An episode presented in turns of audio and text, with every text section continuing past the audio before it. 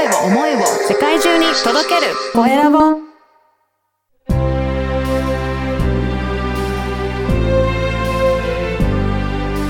経営者の志。こんにちは。山口智子です。前回に続いて刺さるコンセプト作りを掲げているハートクリエーション合同会社の古川修一さんがゲストです。前回も最後に発表しましたがアパレルブランドの T シャツをプレゼントしていただけることになりましたまた番組の最後にも詳しくお伝えします。それでは後半、どうぞお聴きください。あの前回、ま会社でアーティストを育てるんだけれども、その先の先も見据えてやっているというお話を伺ったんですけど、はい、古川さんご自身、その人を育てたり、いろいろ教えていったり、成長を見守っていったりっていうことがもともと昔から好きだったりやってきたんですか、えー、っと、そうですね。まあ僕今36なんですけども、えー、今年8歳の息子と4歳の娘がいるんですけども、うん、まあ育てるが好きというよりは、あんま、まあ正直、家にいないんですけども。忙しいから。あの、そうですね。でもまあ土日とか、で、まあ休みがあるときは、まあ子供と一緒にいる時間は、まあ長く、うん、と仕事が入るんで、めちゃくちゃ入るんで、そこに当てますけども、うん、その時に、なんですかね、こう、子供の吸収力ってめちゃくちゃあるなと思ってて、だからこう背中を見せなきゃいけないっていうのももちろんありますし、あの、やっぱりこう、なんだろうな、家帰ってきて、こう疲れてる父親の姿っていうのをあんまこう、なんていうんですかね、あの、見せたくないっていうのが本音なんで、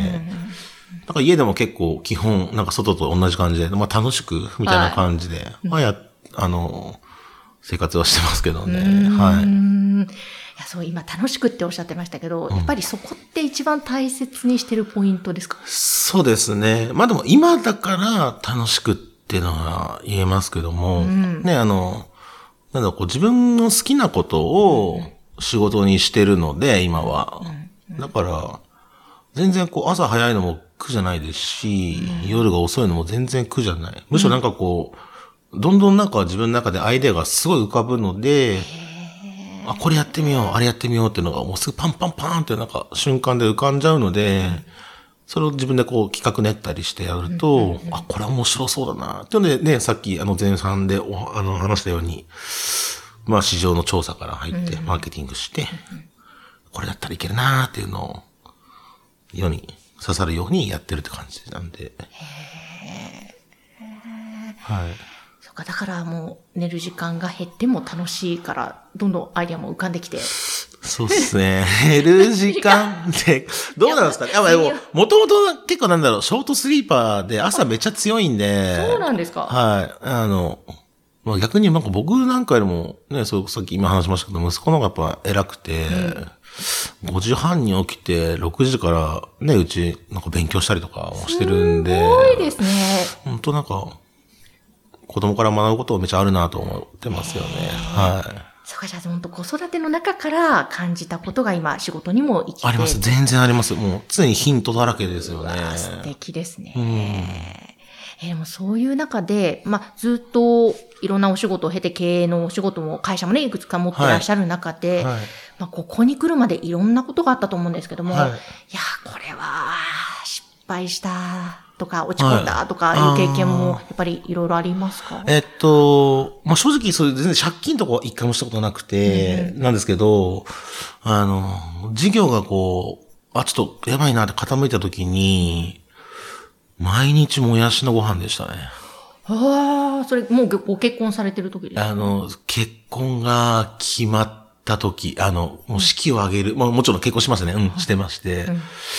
毎日もやしで、たまにハムっていうのを2ヶ月ぐらいしましたね。ええー、毎日もやしで、たまにハム。はい。えー、で、ご飯。まあ、ご飯はもう、うちはね、あの、ちょっと、実家があの、新潟で、お米屋さん、畑が持ってるんで、送ってもらってたんで、あれですけど、えー、それをやってて、で、で僕は本当でもそこがきっかけで、人として大きくなれたかなってのがあったんですけど、とはいえ、やっぱり、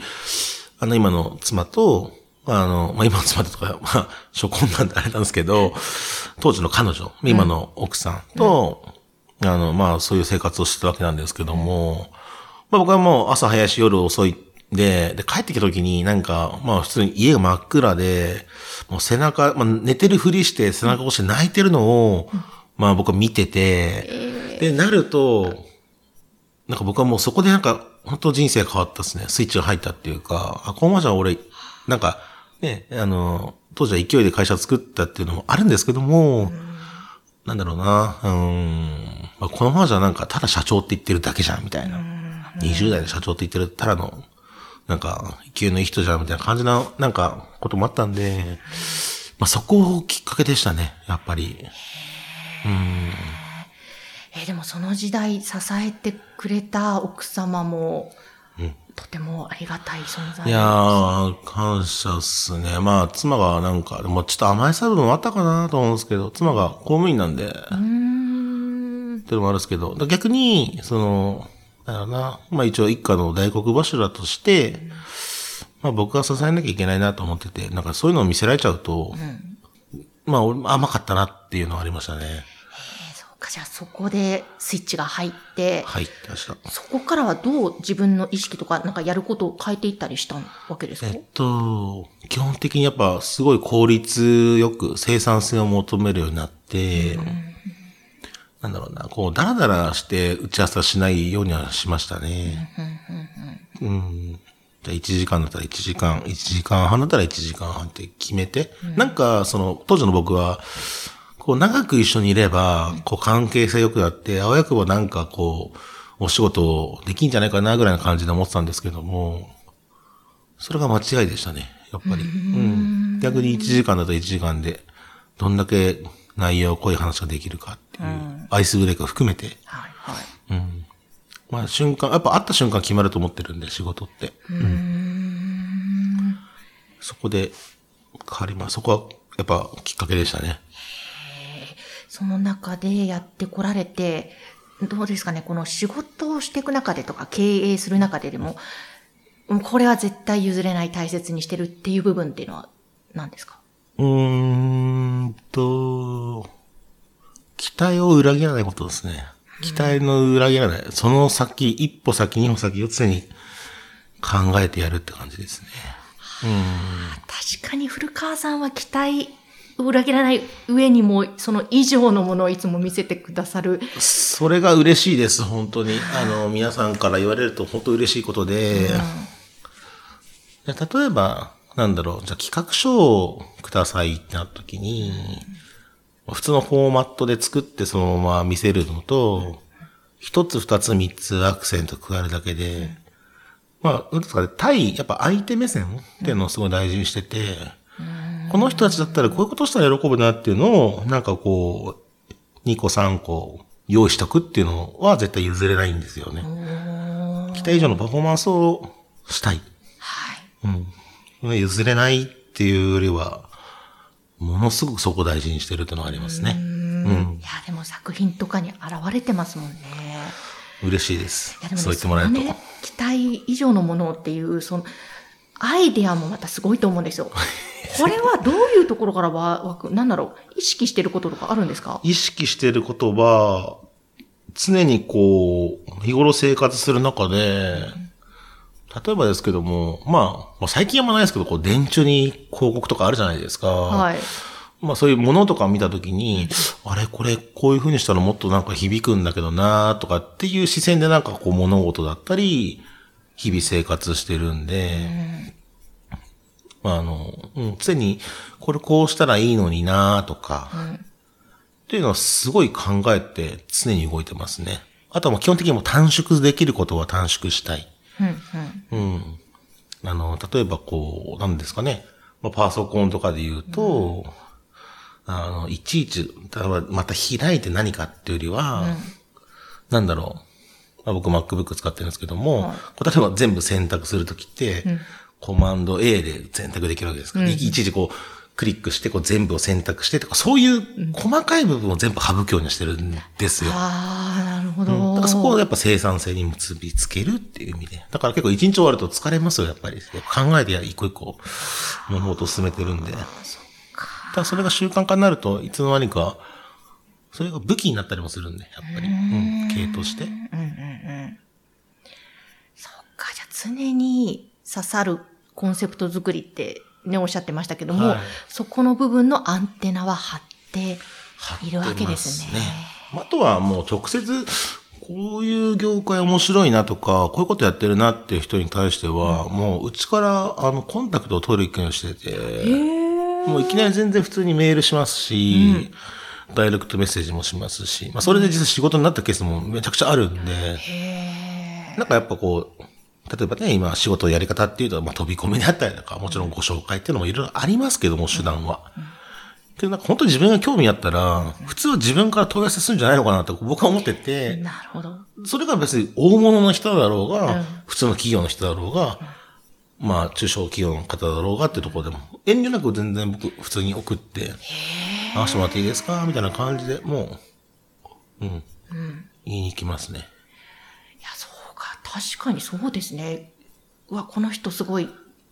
お話ししてみたいとか、うん、なんか、あれば、確かに自分からアクションをまず起こせばいい、そうです。だって別にそこに対して、いつの電話、いつのメールって別にお金がかかるわけでも何でもないので、うん、別に当たって、もしダメだったらダメで、それはまた次に考えればいい話だし、うん、なんでみんなそういうことやんないのかなっていう。なんか意外とこう、泥臭いこと、泥臭いのかちょっとわかんないですけども、そういうことも普通にやりますね。自分が会いたいから、自分がその人と一緒に仕事したいから、連絡するのって、別にいいじゃんって、なんか、格好つける必要なくて、なんか別に、その通り、経営者だからって言って、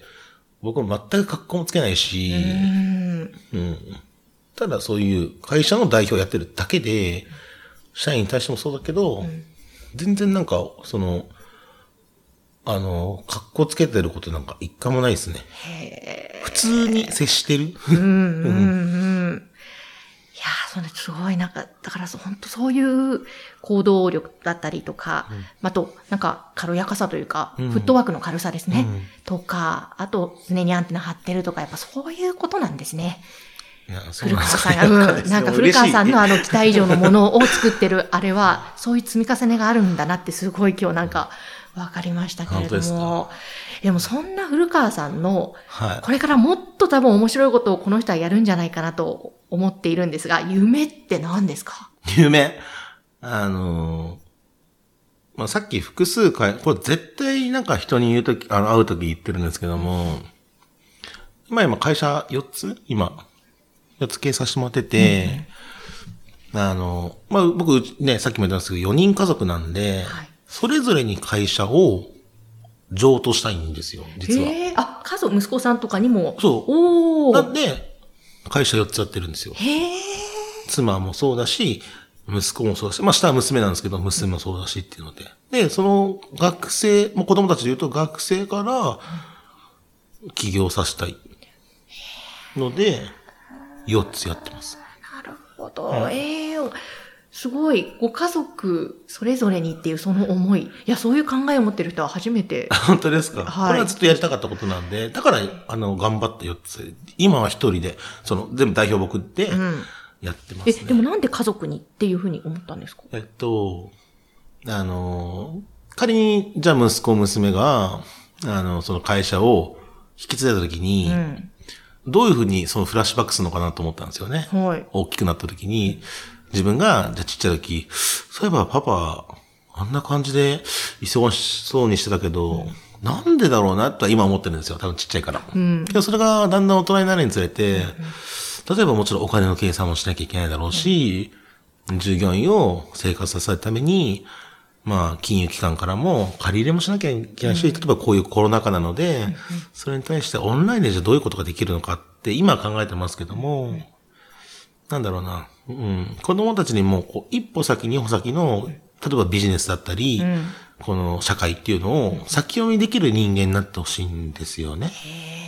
で別に僕は占い師でも何でもないから、うん、こういうコロナに来るっていうのは全然想像もしてなかったですけども、うん、なったらなったで、やっぱりその、今のビジネスのやり方じゃダメだから、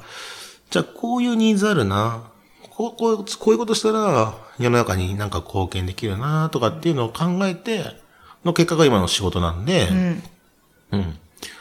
一歩先、二歩先、三歩先のことを考える人になってほしいから、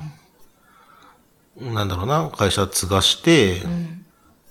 うん、なんか、チャレンジしてみればって言える人間になりたいんですよね。うん、いや、楽しみですね。だって、あの、息子さんなんかね、今朝5時半に起きて6時から勉強してるっていうから楽しみですね、将来。サッカーさせたいんですけどね。あ、そうか。古川さん自身もね、サッカーやってたっていう。はい、やってたから。うん、そうか。いや、でもちょっと前半の話にも出てきましたけど、やっぱりそうやって本当人を育てて、あと子供たちの成長もそうやって、うん、それが喜びなんですかね、古川さん自身、そうですね。まあでもなんか、全然、苦労もしてほしいし、やっぱ息子たちには。うん。まあ生きるってこと、それこそ、お金を預かるというか、1円を稼ぐことがどんだけ難しいことなのかっていうのを、本当若いうちからね、あの、経験して、まあその、会社が継がれればそれはそれで嬉しいし、うん、それが今のやっぱ夢というか、まあ夢かなってありますよね。うん。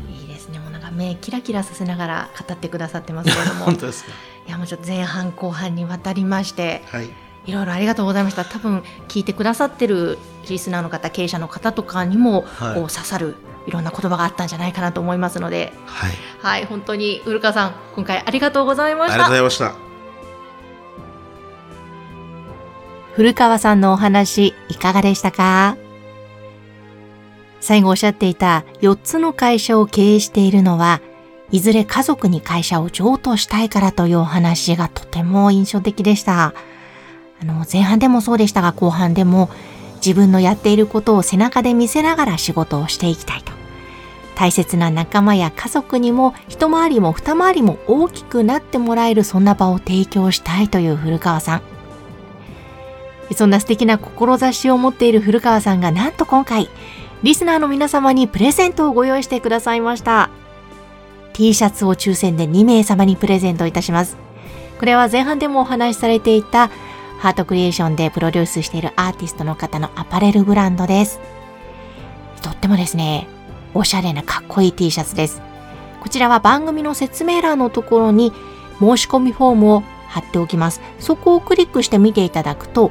その T シャツの写真も掲載していますので、ぜひご覧ください。抽選で2名様です。どうぞ皆様、どしどしご応募お待ちしています。経営者の志。今回のゲストは、ハートクリエーション合同会社の古川修一さんでした。